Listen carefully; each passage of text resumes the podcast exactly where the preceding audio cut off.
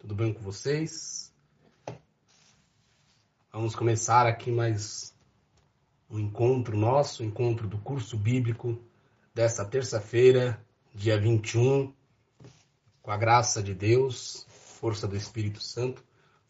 Nós vamos trabalhando aí.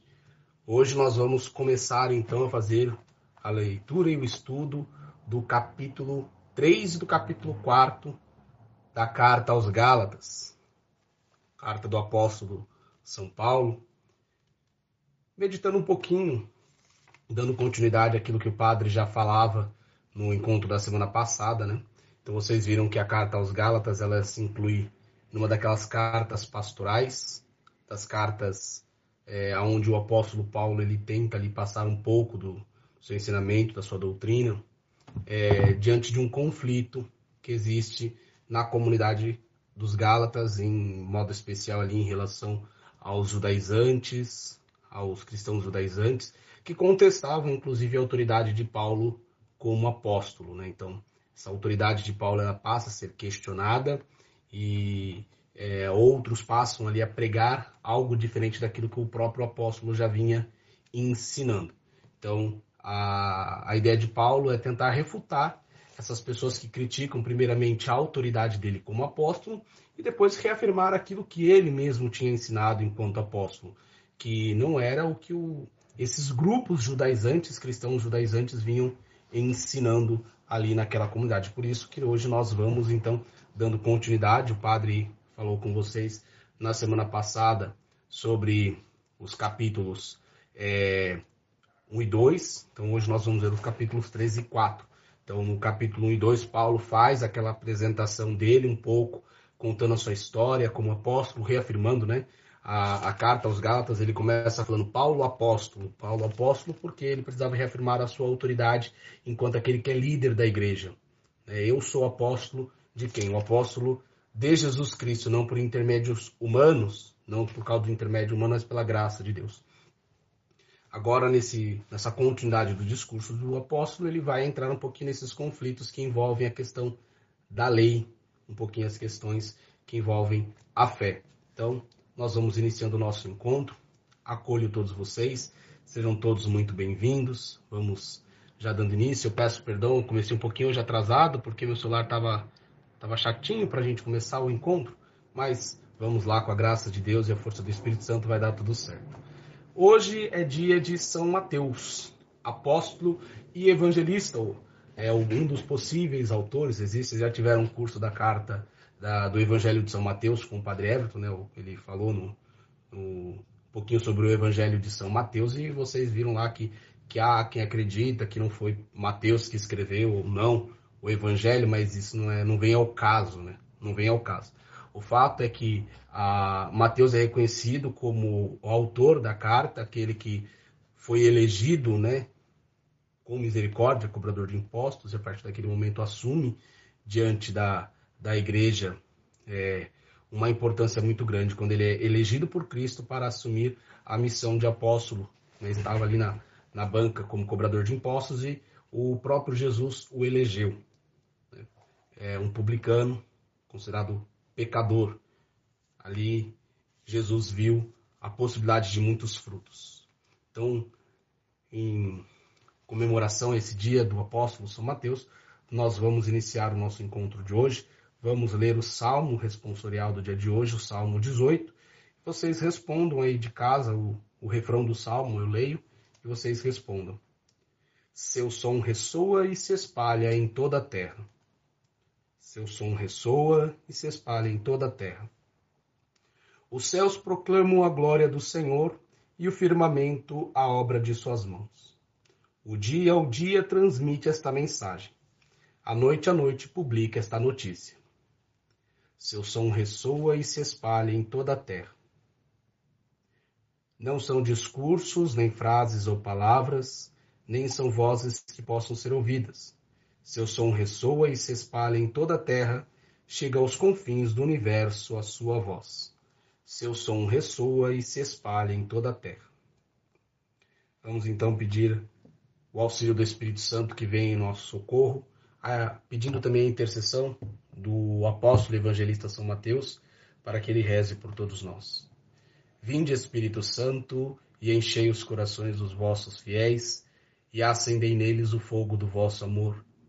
Enviai o vosso Espírito, e tudo será criado, e renovareis a face da terra. Oremos, ó Deus, que instruíste os corações dos vossos fiéis com a luz do Espírito Santo, fazei que apreciemos retamente todas as coisas, segundo o mesmo Espírito, e gozemos sempre da sua consolação. Por Cristo, Senhor nosso. Amém. Em nome do Pai, do Filho, do Espírito Santo. Amém. Então vamos dando já início ao nosso encontro de hoje.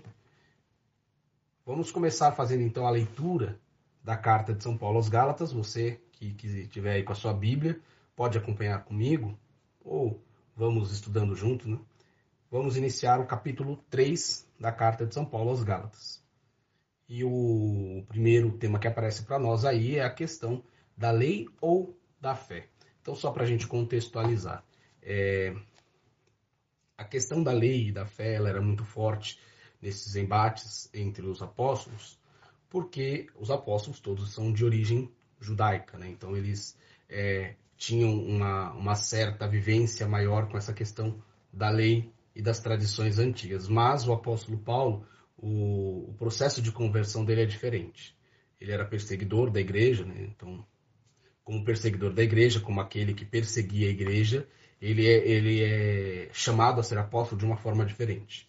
Então, a conversão do, do apóstolo passa por um processo novo, Enquanto os apóstolos primeiros tiveram a oportunidade de conviver ali com Jesus Cristo ao longo do seu ministério, é, até é, ter esse contato físico com ele antes da morte e depois também com ele ressuscitado, o apóstolo Paulo não. O apóstolo Paulo ele passa por uma experiência mística e por uma experiência de comunidade. Então, primeiro ele está indo perseguir os cristãos em Damasco e ali ele sofre com um clarão muito grande que no qual ele se perde, no qual ele se fica des, é, desfocado e ele precisa então ser acolhido por uma comunidade no qual ele fica três dias cego e ali um dos discípulos daquela região é, o batiza e após o batismo então Paulo inicia o seu ministério depois ele volta para sua cidade natal fica lá aproximadamente uns sete anos não se sabe exatamente o que Paulo fez ao longo desses sete anos mas o fato é que a conversão de São Paulo ela foi diferente ela passa por um processo diferente. E é muito em vista dessa experiência mística. Então ele tem muito forte essa ideia de que ele é um, ele, um eleito da graça. A, a, vida dele é muito em vista da graça. E ali, quando ele inicia o seu ministério de pregador, ele vai ter um contato muito grande com os pagãos. Ele passa a ter esse contato muito forte com os pagãos. E é principalmente aos pagãos que o apóstolo vai se dirigir. Né? Enquanto ele está pregando ali para os pagãos e os pagãos estão assumindo e ele está formando comunidades com esse grupo de pagãos, é, os apóstolos estavam muito mais focados na evangelização dos judeus. Então nós temos aqui duas correntes diferentes de apostolado. Enquanto os, os, os apóstolos mais tradicionais iam é, para os círculos judaicos, o apóstolo Paulo ele vai aos pagãos, chamado assim apóstolo dos gentios. E a partir dali ele inicia o seu ministério, ele vai é, é um ministério diferente, mas muito mais frutuoso, muito frutuoso, é, como a gente vê pela enorme quantidade de comunidades que o apóstolo vai gerar. A comunidade de Gálatas era uma dessas comunidades, só que na saída de Paulo, entre a saída e o retorno do apóstolo, é, eles recebem visita de alguns é, judaizantes. Os judaizantes eles é, queriam insistir principalmente na ideia de circuncisão, né? a ideia da circuncisão como elemento fundamental, identificar da, da, do grupo judaico, enquanto do outro lado nós tínhamos os, é, é, os, gre, os pagãos é, sendo evangelizados por esse grupo. Depois, um outro elemento muito fundamental, além da circuncisão, era a questão da guarda da lei. A guarda da lei era é fundamental para esse grupo, principalmente a lei do puro e do impuro. Então, é, dizia-se, né, isso para Paulo tinha caído por terra, essa ideia de puro e impuro, mas os, jude, os judaizantes insistiam nessa ideia de que é preciso se preservar das coisas impuras. E Paulo já tinha uma visão um pouco mais aberta dessas coisas, principalmente porque os judeus vinham de um contexto onde, se você fosse aplicar a ideia de puro e de impuro, metade dos pagãos não poderiam é, participar do, do, do ciclo do ciclo cristão. Então seria uma exclusão dessas pessoas. Por isso que Paulo abominava. Quando os judeus chegam nesses, nesses círculos cristãos, nessas comunidades, e pregam primeiramente a circuncisão e as leis, ao cumprimento da lei, sobretudo a lei do puro e do impuro, eles começam a criar segregações, eles começam a criar exclusão, conflitos dentro da comunidade. E Paulo precisa consertar esses conflitos, né? ele precisa é, dar um jeito de resolver esse problema, e por isso que ele é meio duro no começo. Na, no capítulo 3, é, é interessante já como ele inicia. Então, acompanhando comigo aí, o capítulo 3 diz assim: Ó Gálatas, insensatos, quem vos enfeitiçou? Então é assim que Paulo começa conversando com a comunidade dos Gálatas. Ele já fala, ó, quem vos enfeitiçou? Ou seja, ele coloca o elemento da, da, da ignorância, insensatez, e do feitiço. Ou seja, alguém está ludibriando, alguém está enganando essa comunidade. Quem vos enfeitiçou? Quem está vos enganando? Continuando, ele diz: E Jesus Cristo crucificado não tinha sido descrito diante de vossos olhos? Ou seja, vocês não conheceram Jesus? Não vos apresentei Jesus crucificado? Não foi o crucificado? Só isto quero saber de vós. Recebestes o Espírito pelas obras da lei ou pela escuta da fé? Então aqui é, Paulo começa então a enumerar uma série de perguntas, de questionamentos para essa comunidade. O que de fato caracteriza a fé de vocês? O que, que de fato é o elemento fundamental? É a lei ou é a fé? O que, que caracteriza isso? E ele está colocando para a gente aqui que o elemento, a gente vai ver que o elemento é a fé. Né? O Paulo ele tem essa questão da fé muito forte. Então ele vai enumerando uma série de perguntas. Sois assim tão insensatos? Ele continua no versículo 3. Sois assim tão insensatos? Né? A ponto de, depois de terdes começado pelo Espírito, queres terminar na carne? Mais uma pergunta, né? Versículo 4. Foi acaso em vão que sofrestes tanto? Se é que foi em vão. Aquele que vos dá generosamente o Espírito e realiza milagres entre vós, fez isso pelas obras da lei ou pelas obras ou pela fé? Então, o conflito aqui está muito grande. Paulo vai enumerando essa série de perguntas para colocar um questionamento dentro da comunidade. O, qual que é o fundamento principal? Então, são as obras da carne ou as obras do Espírito? Os, os Gálatas, eles acolheram a, a, fé pelas obras da carne ou pelas obras do Espírito? Né? O, se vocês seguem a lei, então vocês estão seguindo as obras da carne. Se vocês seguem a, a fé, então vocês estão seguindo as obras do Espírito. É, chamar de insensato é levar essa, essa, esse questionamento interno. Então, eu mostro para você, ó, aqui você está errado. Né? Onde, onde você está falhando? É, é, é obra da carne ou obra do espírito?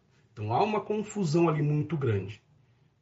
As obras que Paulo prega são as obras do espírito, não as obras da carne. Então, continuando, né? Aí, iniciado esse, essa série de questionamentos, onde ele, onde ele cutuca o, essa comunidade para voltar à luz, né? eles estão na insensatez, então precisa voltar a, ao entendimento. Aí ele vai usar então, um argumento bíblico, ele vai recuperar um argumento da tradição. É, e nós vamos entender por quê. No versículo 6 do capítulo 3 diz assim: Como Abraão creu em Deus, isso lhe foi creditado como justiça. Assim ficais sabendo que os que creem é que são filhos de Abraão. Olha só. É, um dos conflitos muito grande que o, os judaizantes colocaram dentro da comunidade judaica, aliás, um dos conflitos que os judeus colocaram dentro da comunidade dos Gálatas era a questão da descendência de Abraão. O que caracterizava a descendência de Abraão para os judaizantes era a ideia de circuncisão. Então era necessário que para que você fosse de fato um descendente de Abraão, você fizesse a circuncisão, que era o sinal da aliança, ok? É, e a partir dali, dessa circuncisão, você se torna um membro da comunidade, um membro do, dos judeus, um membro é, da, da descendência de Abraão. Mas o que ó, o Paulo vai colocar para a gente é o inverso. A descendência de Abraão ela não é pela carne, como nós vimos. Ela não é pela carne, ela é uma descendência espiritual. Ela não é uma descendência carnal, não vem pela carne, vem pelo espírito. Então, é, o que caracteriza a fidelidade e aliança de Deus com Abraão não é a circuncisão em si, mas é a fé. E por isso que Paulo começa dizendo que Abraão creu em Deus e isso lhe foi acreditado como justiça. A justiça de Abraão está associada à sua fé. É, se a gente pega o livro do Gênesis, por exemplo, e vai, vai ver essa passagem, que, como que ela está descrita lá, é, na carta aos Romanos, ele faz uma, Paulo faz uma explicação um pouco mais clara para nós, onde ele diz que é, o que antecede a, a lei é a própria promessa. Então, quando Deus é, faz uma aliança com Abraão, ele primeiro faz uma promessa. Deus promete a Abraão uma descendência, uma descendência. Promete a Abraão uma descendência numerosa. Né? Aquela passagem clássica, sai lá é, da tenda, olha para o céu e conta as estrelas, se fores capaz, né? Sua descendência será mais numerosa do que as estrelas do céu.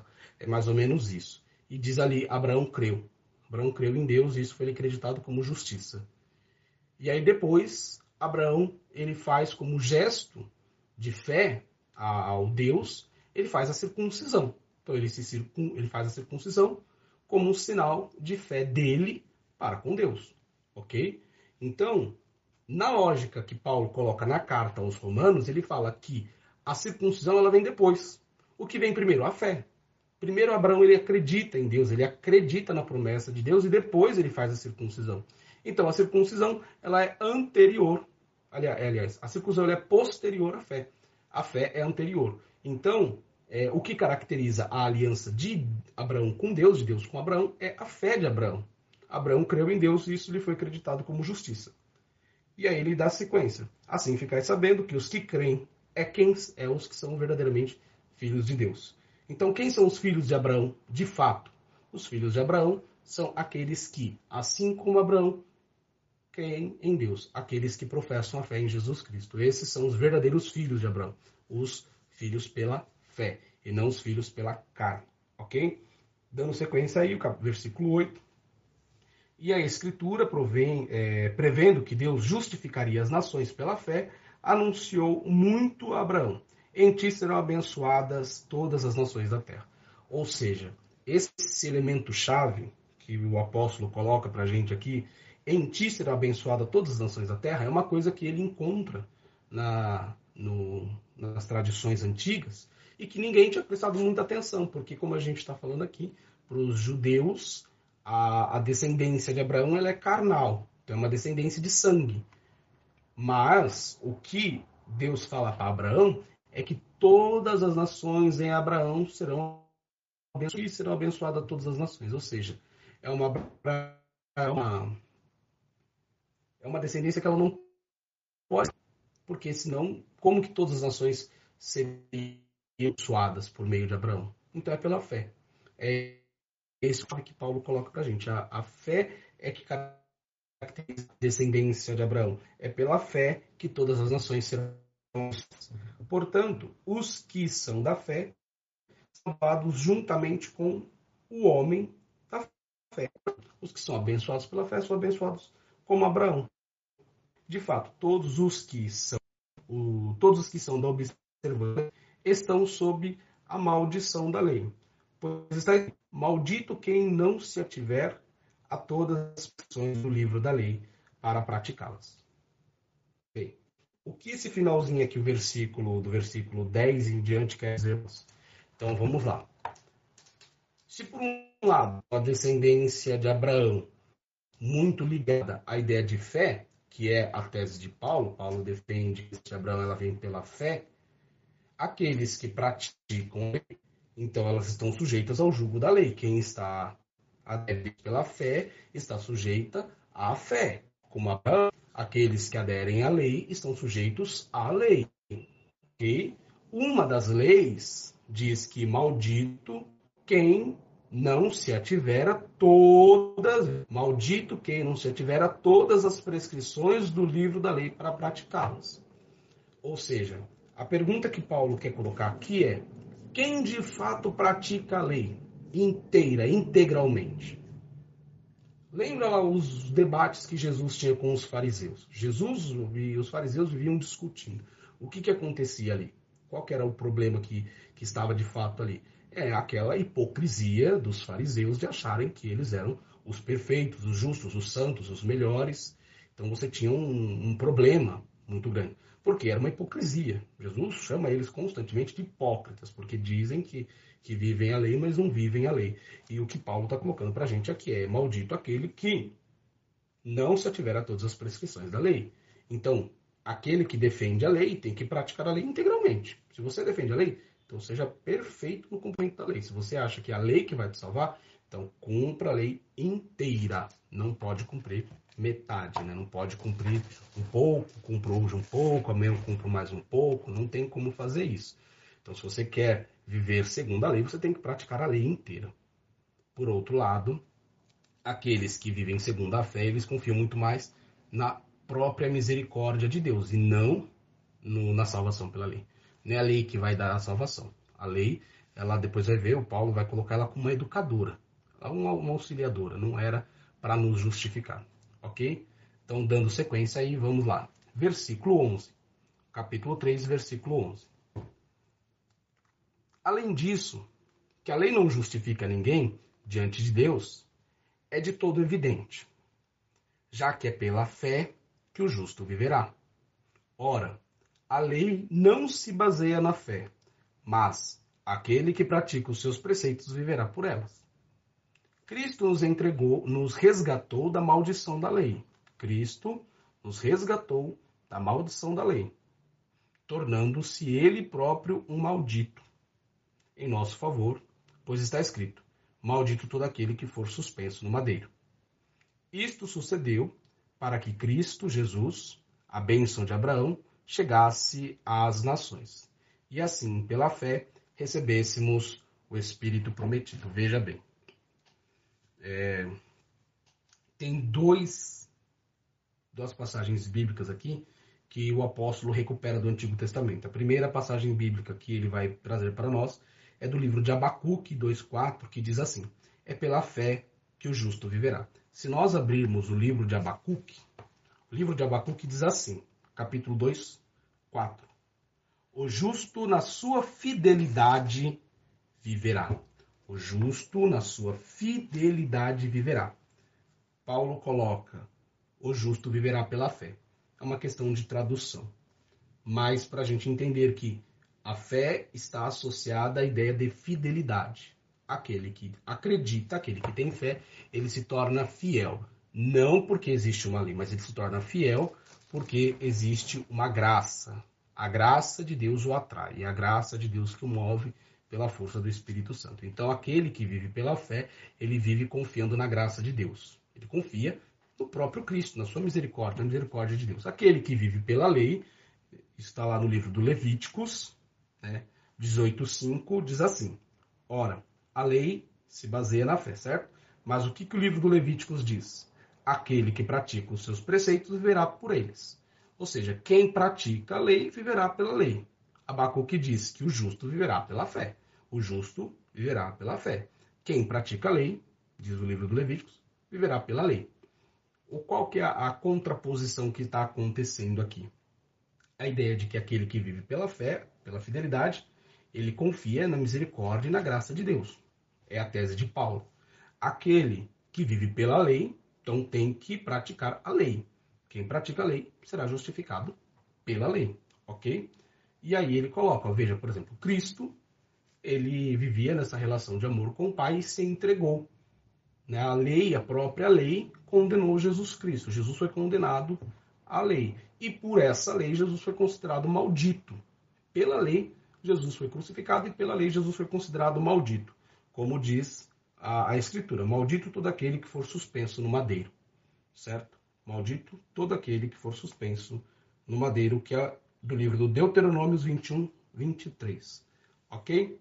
Então ele resgata a lei para mostrar que ó, a lei que muitos defendem foi ela responsável pela morte de Jesus Cristo, aquele que se fez maldito para nos resgatar do pecado. A própria lei é a, a responsável pela morte de Jesus. né, e a fidelidade cega à lei, como nós vimos nos, nos evangelhos, ela é a que condena de fato Jesus. Existe uma lei e, segundo a lei, Jesus deveria ser condenado. Pelo menos era a tese que o Sinédrio apresentou a Pôncio Pilatos. Né? A tese de, de Pôncio Pilatos, a tese que o Sinédrio apresenta é que Jesus havia cometido blasfêmias. Então, em decorrência dessas blasfêmias, ele deveria ser condenado. E por essa lei, claro, por essa lei, ele foi considerado maldito. Mas o que acontece é que aquele que foi considerado maldito, ele resgata o ser humano do pecado. Ele nos resgata e nos eleva à condição de filhos de Deus. Então é pela fé. Então como que isso acontece? Em virtude da fé. É pela fé que recebemos o Espírito Santo. Então, aqui o, essa contraposição entre a lei e a fé é muito grande. Porque Paulo quer mostrar que a graça de Deus, ela supera a lei. A graça de Deus ela está acima da própria lei. A gente não pode é, desmedir, né? A lei de Deus, ela é uma educadora, como a gente vai ver na tese adiante. É, dando sequência, aqui então, ele vai mostrar que, é, enquanto para uns, enquanto Jesus, por um lado, foi considerado maldito, né, segundo a própria lei, Jesus era, na verdade, aquele que viria ser descendente de Abraão e elevar todos a Deus pela fé. Então, ó, no versículo 15 do capítulo 3 diz o seguinte: Irmãos, Vou falar em termos humanos. ok? Embora de origem simplesmente humana, um testamento foi feito em boa e devida forma, não para ser anulado ou modificado. Está falando de um testamento. As promessas foram feitas a Abraão e à sua descendência. A Escritura não diz e as suas descendências, no plural, né? como para significar muitos descendentes. A Escritura diz: a tua descendência, no singular. A tua descendência, designando assim um só descendente. Cristo. Eis então o que eu penso. Isso aqui é um pensamento do apóstolo. Um testamento ratificado devidamente por Deus não pode ser anulado pela lei, que, sob, é, que sobreveio 430 anos depois, pois a promessa ficaria sem efeito. De fato, se é pela lei que sobrevém se obtém a herança, então já não é em virtude da promessa. Ora, foi por meio de uma promessa que Deus concedeu a graça a Abraão. Nesse trechinho aqui que nós vimos, a única coisa que a gente pode reiterar aqui, para ajudar a gente a entender um pouquinho melhor isso, é que é, o apóstolo Paulo coloca Jesus como um descendente de Abraão, mas um descendente da promessa, não segundo a lei. Jesus não é descendente de Abraão segundo a lei. A lei, aliás, pelo contrário, ele destaca, ela veio 430 anos depois, né? Mas antes, Jesus é descendente de Abraão pela fé de Abraão. Como nós vimos, Abraão ele creu em Deus. Né? O Deus promete para ele uma descendência numerosa, mais numerosa que as estrelas do céu. Promete uma descendência. Mas essa descendência ela foi prometida é, por meio de uma promessa. Então, o que sela a promessa feita entre Deus e Abraão é a fé de Abraão, que acredita nessa promessa. Abraão creu em Deus. Então, Jesus, ele é descendente de Abraão pela fé de Abraão e não pela lei, porque a lei veio depois, a lei veio com Moisés. Abraão, 430 anos antes de Moisés, 430 anos antes de Moisés, Deus já tinha feito essa promessa a Abraão. Então a lei ela é posterior. O que, que ele está querendo colocar aqui para a gente essa ideia de que a lei é posterior. O que vem primeiro é a promessa, é a fé. Né? Jesus ele é descendente de Abraão pela fé, ok? Dando sequência, então, aí nos versículos, a do versículo 19 do capítulo 3. Então, para que serve a lei? Aí entra naquele, naquele conceitozinho que a gente ia conversar, que eu falei para vocês. Então, para que serve a lei? Ela foi acrescentada em vista das transgressões, até que viesse a descendência, a qual foi feita a promessa. Foi promulgada pelos anjos e entregue por intermédio de um mediador. Ora, não existe mediador de um só, mas existe um só Deus. Portanto, a lei seria contra as promessas de Deus? Veja só. O que ele está querendo colocar aqui para a gente. Se por um lado a lei ela é posterior e ela não é fruto da promessa, e não é pela lei que Abraão ganha uma descendência, então para que serve a lei? Qual que é o real fundamento da lei? Se ela não é a lei que é mediadora, porque o único mediador entre Deus e os homens é Jesus Cristo, não é a lei também mediadora entre Deus e os homens. Então para que, que serve a lei? Afinal, para que, que Deus deu uma lei? Qual foi o fundamento? Para que, que ele institui lá no Monte, no Monte Sinai um, uma série de mandamentos que ele manda Moisés prescrever e escrever aquelas leis. Para que, que serve aquela lei, então? Para que, que Deus manda cumprir aquela lei? Tá. Claro, é, aí ele faz essa seguinte pergunta. Portanto, a lei seria contra a promessa de Deus? Se não é pela lei que vem a, a, descendência e também não é ela que justifica, então a lei é contra a promessa de Deus? Há uma oposição entre lei e promessa aqui? O que, que ele vai colocar? Claro que não. A lei seria contrária à promessa de Deus? Não. Com efeito, se tivesse sido dada uma lei capaz de comunicar a vida, então a justiça viria realmente da lei. Mas a Escritura pôs tudo, todos e tudo sob o jugo do pecado a fim de que pela fé em Jesus Cristo se cumprisse a promessa em favor dos que creem. Antes, antes que se inaugurasse o regime da fé, nós éramos guardados como prisioneiros sob o jugo da lei. Éramos guardados para o regime da fé, que estava para ser revelado. Assim, a lei foi como um educador que nos conduziu até Cristo, para que fôssemos justificados pela fé. Mas uma vez inaugurado o regime da fé, já não estamos mais é, na dependência desse educador. Com efeito, vós todos sois filhos de Deus pela fé no Cristo Jesus. Vós todos que fostes batizados em Cristo, revivestes é, de Cristo. Não há mais judeu ou grego, escravo ou livre, homem ou mulher, pois todos vós sois um só em Cristo Jesus. Sendo de Cristo, sois então descendência de Abraão, herdeiros segundo a promessa. Muito bem. Trechinho grande, mas para a gente entender aqui. A lei, para que, que ela serve então? se ela não justifica, se não é ela que dá a salvação, se não é ela que me garante a descendência, por que, que Deus instituiu então uma lei? A lei, segundo o apóstolo, então, ela é como um educador. A lei é aquilo que veio para nos ensinar, veio para nos preparar. Então, nós vivemos sobre um regime, o regime da lei.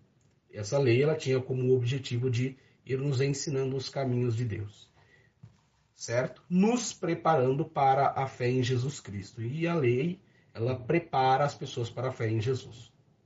A partir do momento, então, que eu vivencio a graça de Deus, que eu vivencio a fé no Espírito Santo, que eu tenho essa experiência do batismo, como ele diz aqui, que nós fomos batizados em Cristo Jesus, então a partir desse momento a coisa inverte.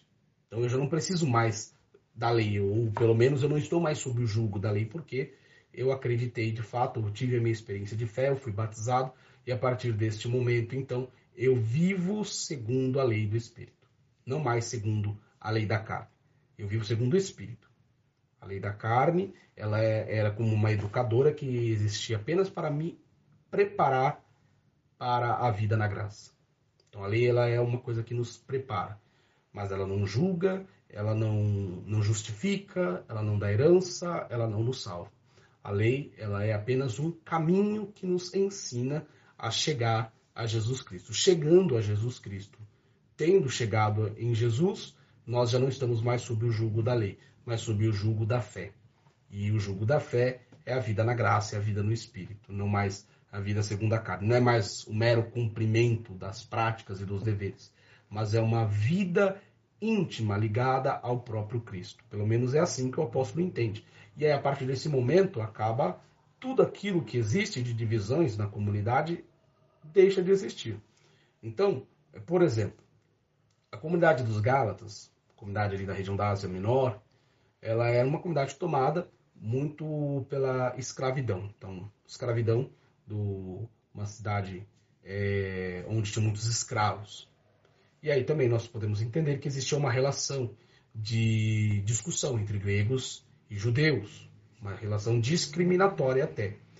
E aí, claro, essa relação entre homem e mulher, o homem sempre com a supremacia, a mulher sempre submissa. E aí Paulo coloca que a partir desse momento, quando todos nós estamos sobre o jugo da fé em Jesus pelo batismo, não existem mais nem judeu, nem grego, escravo ou livre, homem ou mulher. Todos somos um só em Cristo Jesus. Então, a fé em Jesus nos torna todos iguais perante Deus. Não há mais divisão, não há mais diferença, não há mais é, critérios discriminatórios. Tudo que a gente entende como discriminação para para Deus ela acaba no momento em que nós assumimos a vida na graça. Aquele que aceita a fé em Jesus Cristo, ele teria que automaticamente então renunciar a todas essas coisas que causam divisão. Uma, é, Paulo ele é muito fervoroso nessa ideia de que é, nós precisamos acabar com tudo aquilo que divide. O muro da divisão. A gente precisa destruir tudo aquilo que divide. O que divide a comunidade precisa ser destruído. O que está perturbando a vida da comunidade precisa ser destruído. Aquele que está atrapalhando a vida da comunidade tem que ser excluído. Né? No capítulo anterior ele fala dos, das anátemas. Quem são as anátemas? São aqueles que estão causando perturbações na comunidade. Estão dividindo a comunidade. E uma pessoa que divide a comunidade, ela tem que ser automaticamente expulsa da comunidade. Ela não pode ficar ali.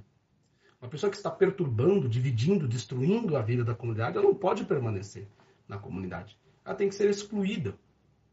Isso é uma visão meio radical para a gente, mas às vezes se faz necessário, porque tem pessoas que estão na vivência da comunidade perturbando, né? E Paulo coloca, então aquele que está dividindo, aquele que está perturbando, aquele que está destruindo a vida da comunidade, que seja considerado um anátema. Alguém que seja excluído, porque não pode permanecer na vivência de comunidade alguém que não quer viver em comunidade, alguém que não quer comunhão, alguém que quer divisão. A pessoa está ali dividindo, destruindo, ela não pode permanecer ali. Né? Então, aquele que faz isso, que seja considerado um anátema. Claro que aí existe um processo, né? não é tão simples assim, excluir a pessoa, tá bom, não vem mais. É um processo que deve ser feito. Primeiro, tentativa de, de conversão, de conversa, diálogo. Mas quando não há jeito, aí a gente precisa realmente tomar algumas posturas, né? E aí é o, é o caso que Paulo coloca para gente. Nós precisamos voltar a essa ideia de unidade. Relembrar a ideia de que nós todos somos iguais em Jesus Cristo. Todos nós somos filhos de Deus. E em Jesus Cristo somos herdeiros segundo a promessa. Herdeiros segundo a promessa de Abraão pela fé. Então, a pessoa que vive segundo a fé, que vive como um herdeiro de Abraão, não pode se deixar levar pelas ideias que dividem, né? a segregação de pobreza. Essa ideia que os judeus tinham da lei de puro e de impuro é uma lei extremamente exclusiva, se, é, que segrega as pessoas. A gente vê nos evangelhos constantemente Jesus nesse debate, conflito muito forte com os judeus, muito em vista da exclusão que a lei fazia, porque a lei excluía.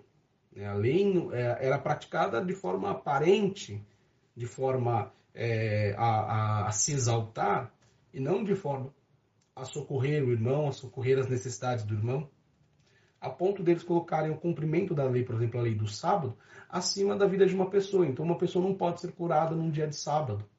Mas aí Jesus fala, mas o sábado não foi feito, o homem não foi feito para o sábado, mas é o sábado que foi feito para o homem.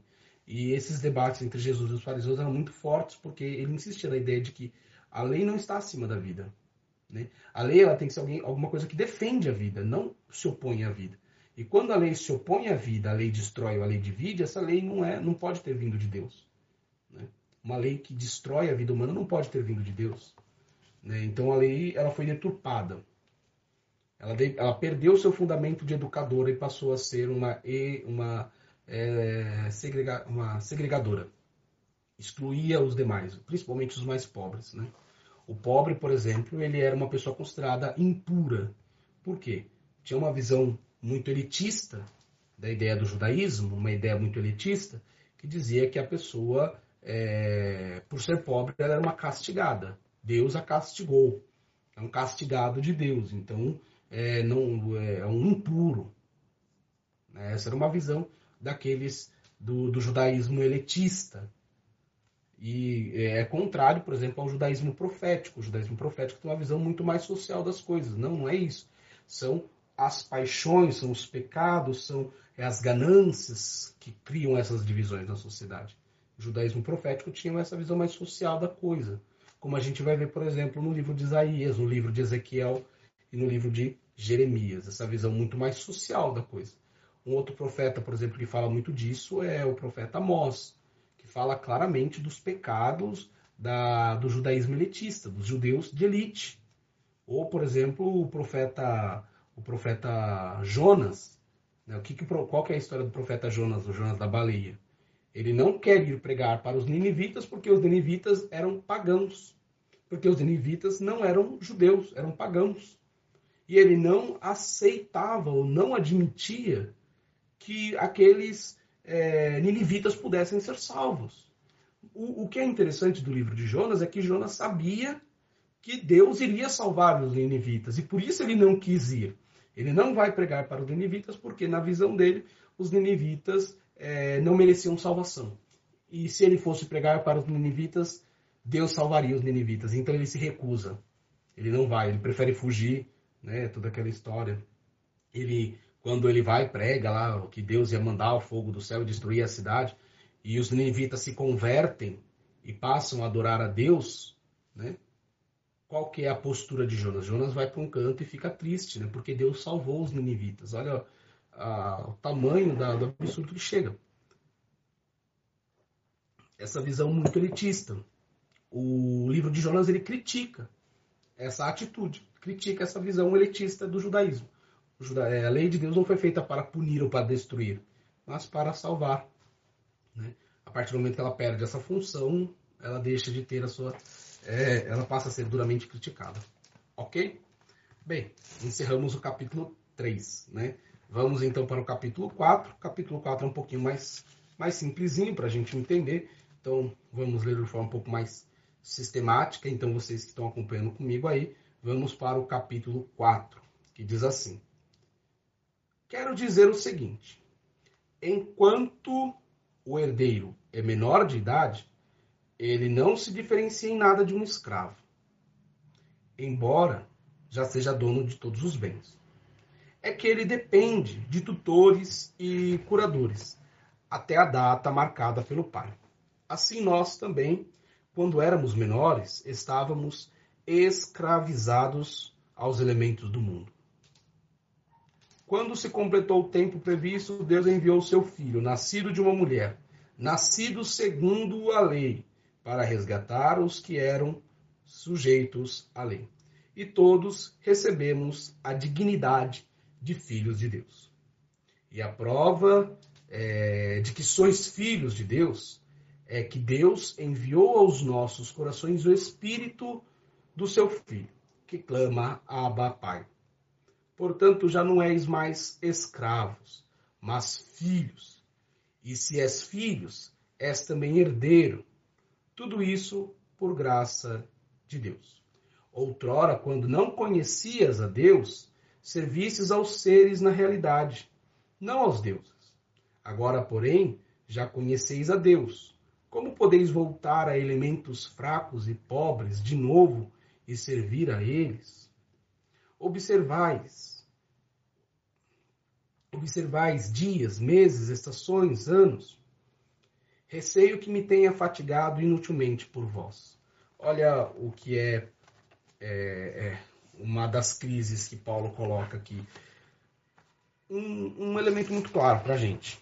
O que, que, é o escravo, o que, que é o, o menor de idade? O escravo é aquele que está preso ao seu senhor por um por um contrato social, né? Vezes, na maioria das vezes impostos, imposto, né? Como é o caso da dívida. Então, por exemplo, naquela época, uma das formas de você ser escravo era a dívida. Então, você deve à pessoa, você deve um dinheiro. A partir daquele momento, você se vende como escravo. Isso é uma forma de você pagar a sua dívida. Então, você vai ser escravo daquela pessoa. Ah, pode ser por tempo determinado, tempo indeterminado, e aí depende muito da circunstância. Outra forma de você se tornar escravo era o escravo de guerra. Então, quando existia guerra entre dois povos, um povo perde, você automaticamente vira escravo. Né?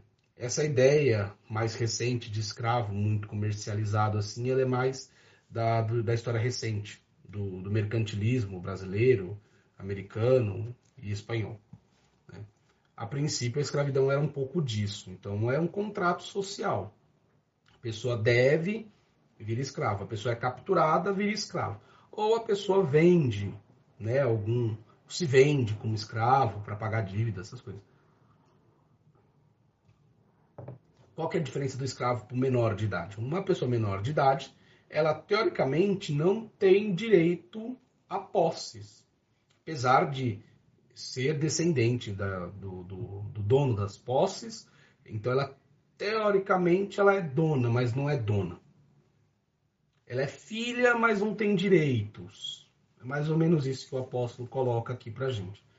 O que acontece então quando é, ele faz essa comparação conosco? Quando nós nos tornamos é, filhos de Deus pelo batismo, nós então assumimos, saímos dessa condição de escravos, dessa condição de filho que não tem direito, e passamos a ser livres, passamos a ser filhos de Deus com direitos, direitos de herança. E a herança é a graça. Então nós somos filhos, mas filhos segundo a graça de Deus, herdeiros por graça de Deus. Então a fé nos torna filhos de Deus pela graça, né? não é pela lei. Muito pelo contrário. Pela lei nós éramos escravos. A lei, como eu falei, é um contrato social. Pela lei nós éramos escravos, segundo a lei do antigo Israel. Né? Nós éramos escravos do pecado. Em Jesus Cristo nós somos libertados, resgatados da lei do pecado e passamos a nos tornar filhos de Deus segundo a promessa, filhos de Deus segundo a fé, por graça de Deus. O que ele coloca no finalzinho aqui, que é o drama, a grande crise que ele vivencia, é que é, quando os, é, os Gálatas abandonam o ensinamento de Paulo e voltam para o cumprimento da lei, segundo a pregação dos judaizantes, eles aderem à, à ideia de lei dos judaizantes, eles estão abandonando aquilo que era próprio da graça de Deus, estão voltando aquilo que é da carne. Então existe uma crise, Paulo vive uma crise, né? Será que foi inútil? Será que eu me gastei me afatiguei inutilmente evangelizando vocês? Porque eu evangelizei, eu preguei o Cristo crucificado, o Cristo ressuscitado, o Cristo Salvador, eu, eu preguei para vocês a libertação, a liberdade, a lei, a fé, e agora vocês preferem voltar a, a viver como escravos. Eu vos libertei, agora vocês querem voltar a viver como escravos. Vos libertei do paganismo e agora vocês são escravos da lei. Né? Não está segundo a, a vida na graça. Então é uma contradição que Paulo coloca aqui e que magoa o coração do apóstolo, né? Contudo, agora ele muda um pouco o tom do discurso. A partir de agora a gente vai ver no capítulo 4, versículo 12, que ele muda o tom. Se antes ele estava sendo muito duro, vocês são insensatos, vocês ignorantes, não pensam, estão voltando ao, ao, à escravidão da lei, vocês abandonaram a vida na graça, voltaram à escravidão da lei, né? Eu estou sentindo que meu trabalho foi inútil, não sei o quê. Agora ele muda um pouco o discurso. A gente vai ver um discurso um pouco mais fraterno,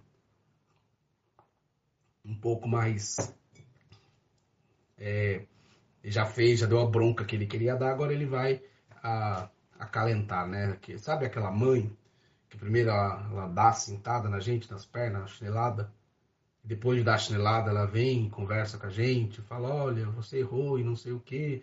Aí dá um abraço, dá um beijo e passa mertiolate. É mais ou menos isso que ele faz. Primeiro ele chama a atenção, ele dá uma bronca. Depois de fazer isso, agora ele vai é, mostrar que o objetivo dele não é acusar e não é condenar, mas pelo contrário, é mostrar que vocês precisam voltar à vida na graça. Vocês precisam voltar ao evangelho original que foi pregado, que não pode ser pregado por nem anjos nem por outros apóstolos, não importa quem venha e prega um evangelho diferente. Você não pode abandonar o evangelho que você recebeu em vista de um outro evangelho. Então é mais ou menos o que a gente vai ver aqui. Então, no capítulo 4, versículo 12, o apóstolo já inicia da seguinte forma: Irmãos, veja só. Até agora ele chamou a Gálatas insensatos. E agora ele fala irmãos. Então já mudou o tom. Irmãos, eu vos suplico, sede como eu pois eu também me tornei como vós. Vós não me ofendestes de coisa alguma. Veja bem. Então ele já, como eu falei, ele mudou o discurso. Olha, vocês não me ofenderam. Eu não me senti ofendido. Não, não acho que vocês fizeram nada de errado. Vocês não me ofenderam, muito pelo contrário. Antes ele já tinha colocado que os, os Gálatas eles começaram a cumprir, a, é, mudaram é, os ensinamentos pela insensatez. Então, o Paulo está colocando a culpa na insensatez. Vocês foram insensatos. Né? Como ele falou aqui, ó, lá no capítulo 3, versículo 1. Ó Gálatas insensatos, quem vos enfeitiçou? Então ele está colocando a culpa no feitiço. Numa, numa, foram ludibriados, foram enganados. Alguém vos enganou. E vocês foram insensatos. Agora ele muda o discurso. Olha, eu vos suplico, sede como eu. Né? Vós não me ofendestes em coisa alguma. Né? Bem sabeis, vamos lá, versículo 13, capítulo 4, né? Bem sabeis que foi uma debilidade física que me deu ocasião de vos anunciar o evangelho a primeira vez. E não me desprezastes, nem rejeitastes em minha em me rejeitastes em razão da minha doença, que era para vós uma provação, mas ao contrário, me recebestes como um anjo de Deus, como o próprio Cristo Jesus. Aqui ele está recordando como que foi que eles se conheceram. Paulo ele vai parece que parar na comunidade dos Gálatas meio que por acidente.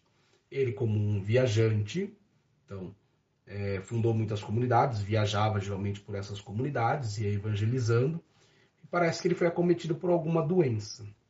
Não sabemos exatamente que doenças eram essas. Em outras cartas, Paulo se é, reclama de algumas dores, reclama de alguns problemas que ele tem de saúde, mas a gente não sabe exatamente quais eram esses problemas de saúde de Paulo. A gente sabe que ele, em uma outra carta, ele fala que sentia muitas dores, né?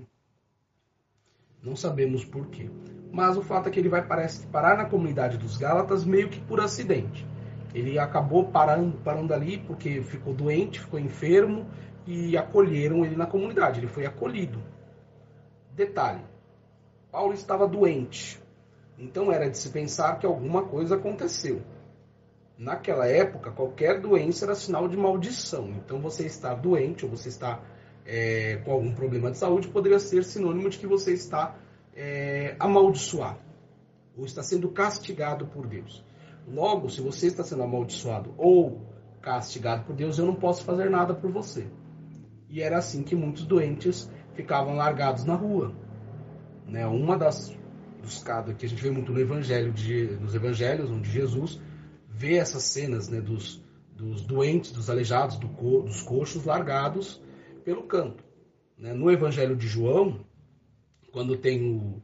No, não lembro se é no evangelho de João, que falam do, do cego de nascença. Cego de nascença, acho que João capítulo 9 fala do, do cego de nascença e perguntam, né, os, os, apóstolos, os discípulos perguntam para Jesus, Senhor, que pecado ele cometeu, né? Quem cometeu o pecado? Ele, a mãe dele? Quem que foi que cometeu pecado para ele ficar nessa situação? E aí o, o Jesus fala, não, ninguém cometeu pecado nenhum. Né? Para ele, é, na realidade, é, ele está cego para que a graça de Deus se manifeste por ele. E Jesus vai e o cura, né? Aí ele vai, se lava e tem todo um embate ali depois com os, com os fariseus, os, os, mestres da lei, claro.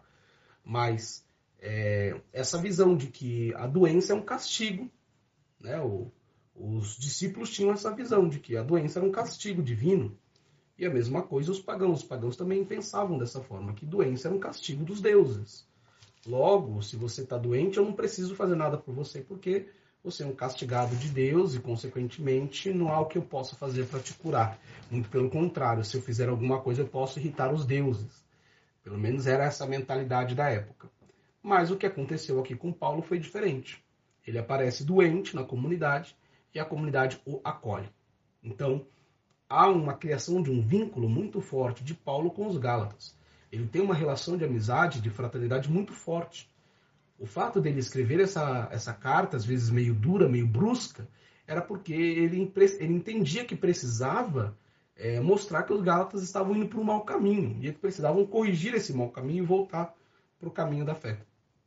Então é uma preocupação dele muito grande com essa comunidade. Ele não pode deixar essa comunidade se perder, mas ela precisa se converter, precisa voltar ao primeiro evangelho anunciado. E aí por isso que ele recorda o encontro, o primeiro encontro dele com os Gálatas. Ó, lembra lá quando ele estava doente e aparecia aqui e vinha ao vosso encontro, meio que por, por acaso, a, a, nós é por acaso, mas a gente sabe que tudo é graça de Deus. Né? E aí ele vai contando então como que foi esse primeiro contato. E aí a doença dele era uma aprovação para a comunidade, mas a comunidade o acolhe mesmo assim. E ali, então, há um primeiro contato de muito carinho, de muita fraternidade entre ambos. Continuando, o versículo 15 diz assim: Onde, pois, as onde estão, pois, as vossas manifestações de alegria? Posso testemunhar que, se fosse possível, terias arriscado os próprios olhos para me dar. Teria, teríeis arrancado os próprios olhos para me dar. Será que me tornei vosso inimigo por vos ter dito a verdade? Né? O zelo que alguns, demonstra, alguns demonstraram é, por vós não é bem intencionado. O que estão querendo é apartar-vos apartar para mostrardes o zelo por eles. Estar envolvido no zelo é bom, para o bem e sempre e não só quando eu estou convosco. Meus filhos, vós, é, meus filhos, por vós sinto de novo as dores do parto, até Cristo ser formado em vós. Gostaria de estar presente entre vós agora, para poder acertar o tom da minha voz, pois estou perplexo a vosso respeito. Vamos lá. Esse trechinho aqui do, capítulo, do versículo, capítulo 4, versículo 15 ao 20, é um, um, um trechinho interessante. Apenas ele justificando. Veja, é, eu anunciei a vocês o evangelho.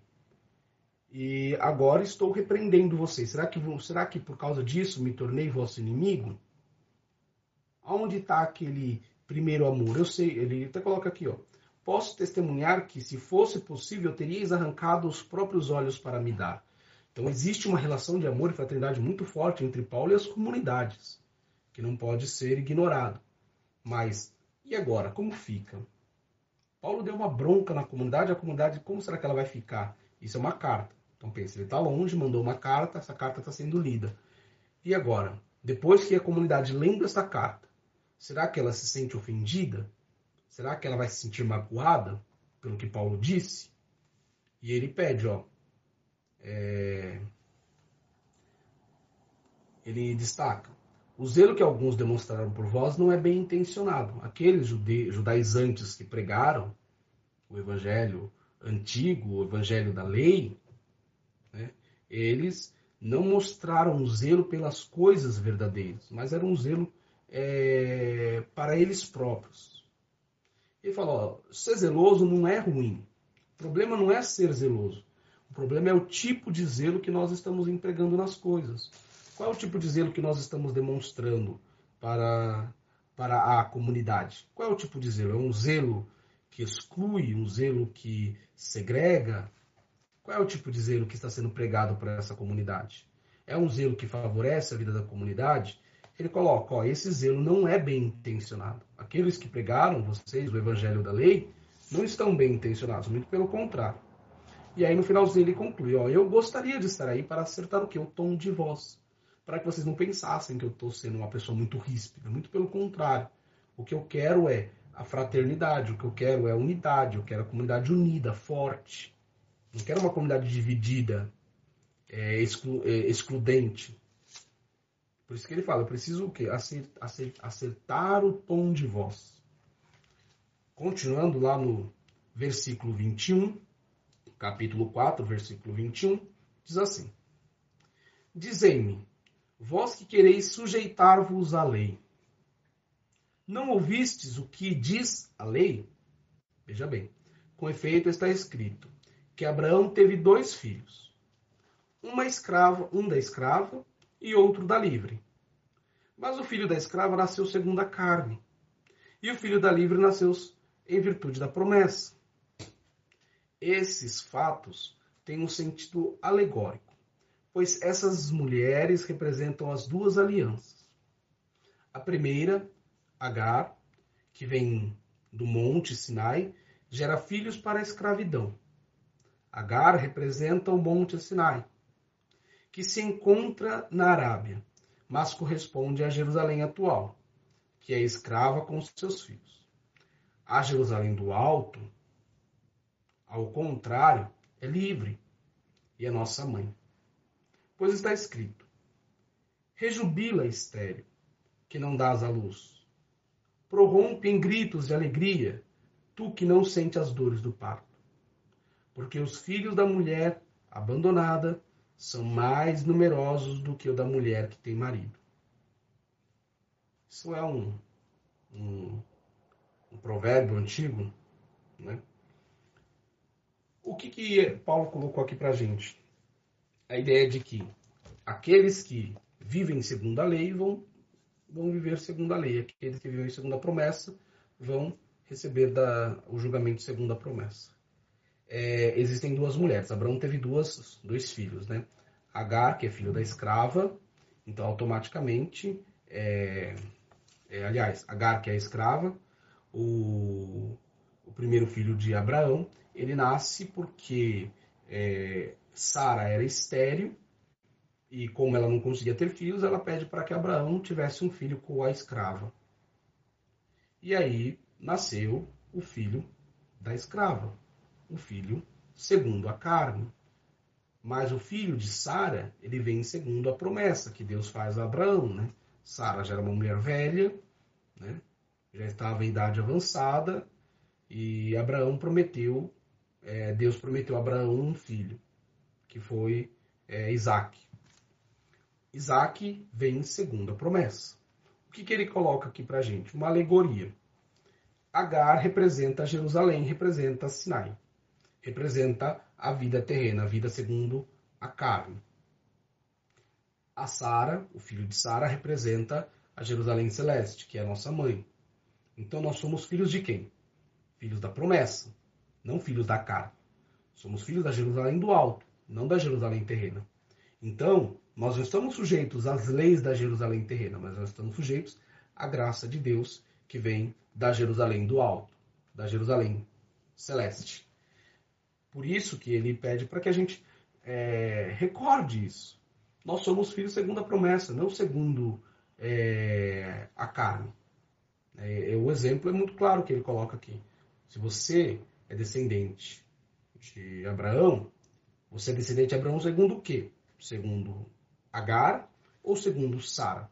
Segundo a escrava ou segundo a livre? Segundo a carne ou segundo a, a fé? É por aí. Para concluir, ele diz assim, versículo 28. E vós, irmãos, como Isaac, sois filhos da promessa.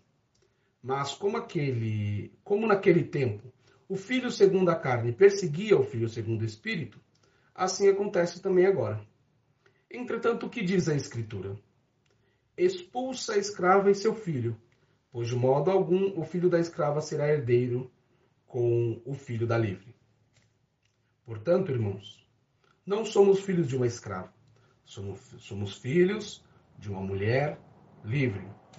Não somos filhos de uma escrava, somos filhos de uma mulher livre. Não somos filhos segundo a carne, mas filhos segundo a promessa, promessa feita por Deus a Abraão. E, e assim a gente conclui, então, é, pelo menos a nossa reflexão, né? Deixa eu ver aqui que meu bateria no celular está quase indo já. Bem, para a gente entender então um pouquinho desse, desse conflito aí que acontecia na comunidade ali naquele momento, e Paulo vai colocando isso para a gente, recordando que nós somos filhos segundo a graça e não filhos segundo a carne, filhos da promessa e não filhos da lei, né? E essa, essa oposição aí. Nós, como Isaac, somos filhos da promessa, não somos filhos da escrava, somos filhos de uma mulher livre. E para nós, católicos, essa mulher livre é a igreja. Somos filhos de uma mulher livre, a igreja. E como filhos da igreja, todos nós recebemos a graça de sermos herdeiros de Deus Pai segundo o batismo. Bem, é um pouco disso que nós podemos refletir hoje, né?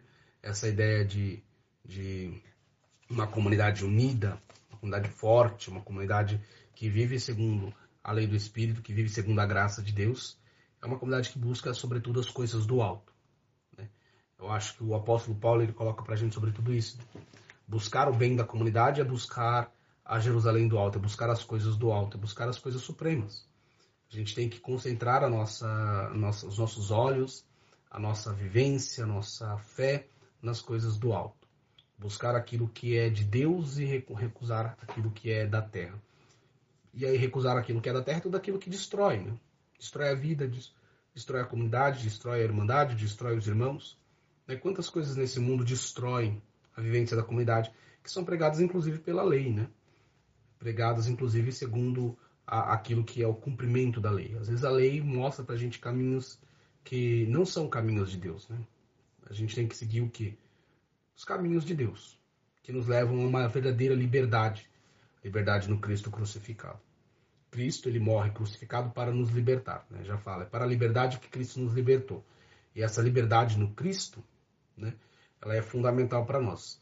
O, inclusive é o, o, primeiro versículo do capítulo 5 da carta aos Gálatas, vocês vão ver semana que vem com o padre Everton, né? Capítulo 5 da carta aos Gálatas começa, né? Dizendo assim, o capítulo 5 é para a liberdade que Cristo nos libertou. E se nós somos livres em Cristo, então não estamos mais sujeitos a nenhum tipo de julgo, mas é a vida na graça. Isso implica para nós uma, uma vivência de obras, de fé, de amor, de fraternidade, que a gente possa viver isso na nossa vida, no nosso dia a dia, nas nossas comunidades de fé. Assim como a Virgem Maria fazia sempre né, na sua vida, buscava a, a união daqueles, da sua família, né, buscava a união da sua família, Jesus, José, sempre ali na fé em Deus. Maria ela é sempre colocada como exemplo de fidelidade ao Pai. E esse exemplo de fidelidade é importante para nós. Né, o, nós vimos aqui no versículo no versículo é, 4 do capítulo 4. Então, lá no capítulo 4, versículo 4 diz assim: Quando se completou o tempo previsto, Deus enviou o seu filho nascido de mulher. Essa mulher era a Virgem Maria, nascido de uma mulher. Um, homem, um Deus que se faz carne, um Deus que se faz humano, para assumir em nós toda a fraqueza e destruir a fraqueza, e assim nos tornar livres segundo a graça que a gente possa viver essa vida na graça, né? Pedir para que Deus nos auxilie sempre.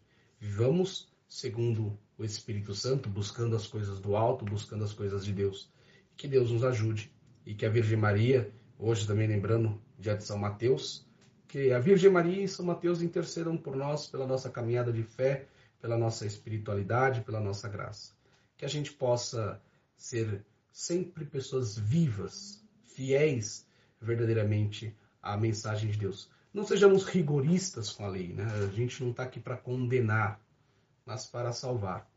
Né? Que a gente aprenda isso, né? A gente não está aqui para condenar os outros pelos seus erros, mas para libertá-los de seus erros, para reconduzi-los a Deus e assim sermos um só em Cristo Jesus. Ave Maria, cheia de graça, o Senhor é convosco. Bendita sois vós entre as mulheres, e bendito é o fruto do vosso ventre, Jesus. Santa Maria, Mãe de Deus, rogai por nós, pecadores, agora e na hora de nossa morte. Amém. Estivemos reunidos em nome do Pai, do Filho e do Espírito Santo. Amém. Queridos irmãos, uma boa noite. Fiquemos em paz. Que o Senhor nos acompanhe sempre.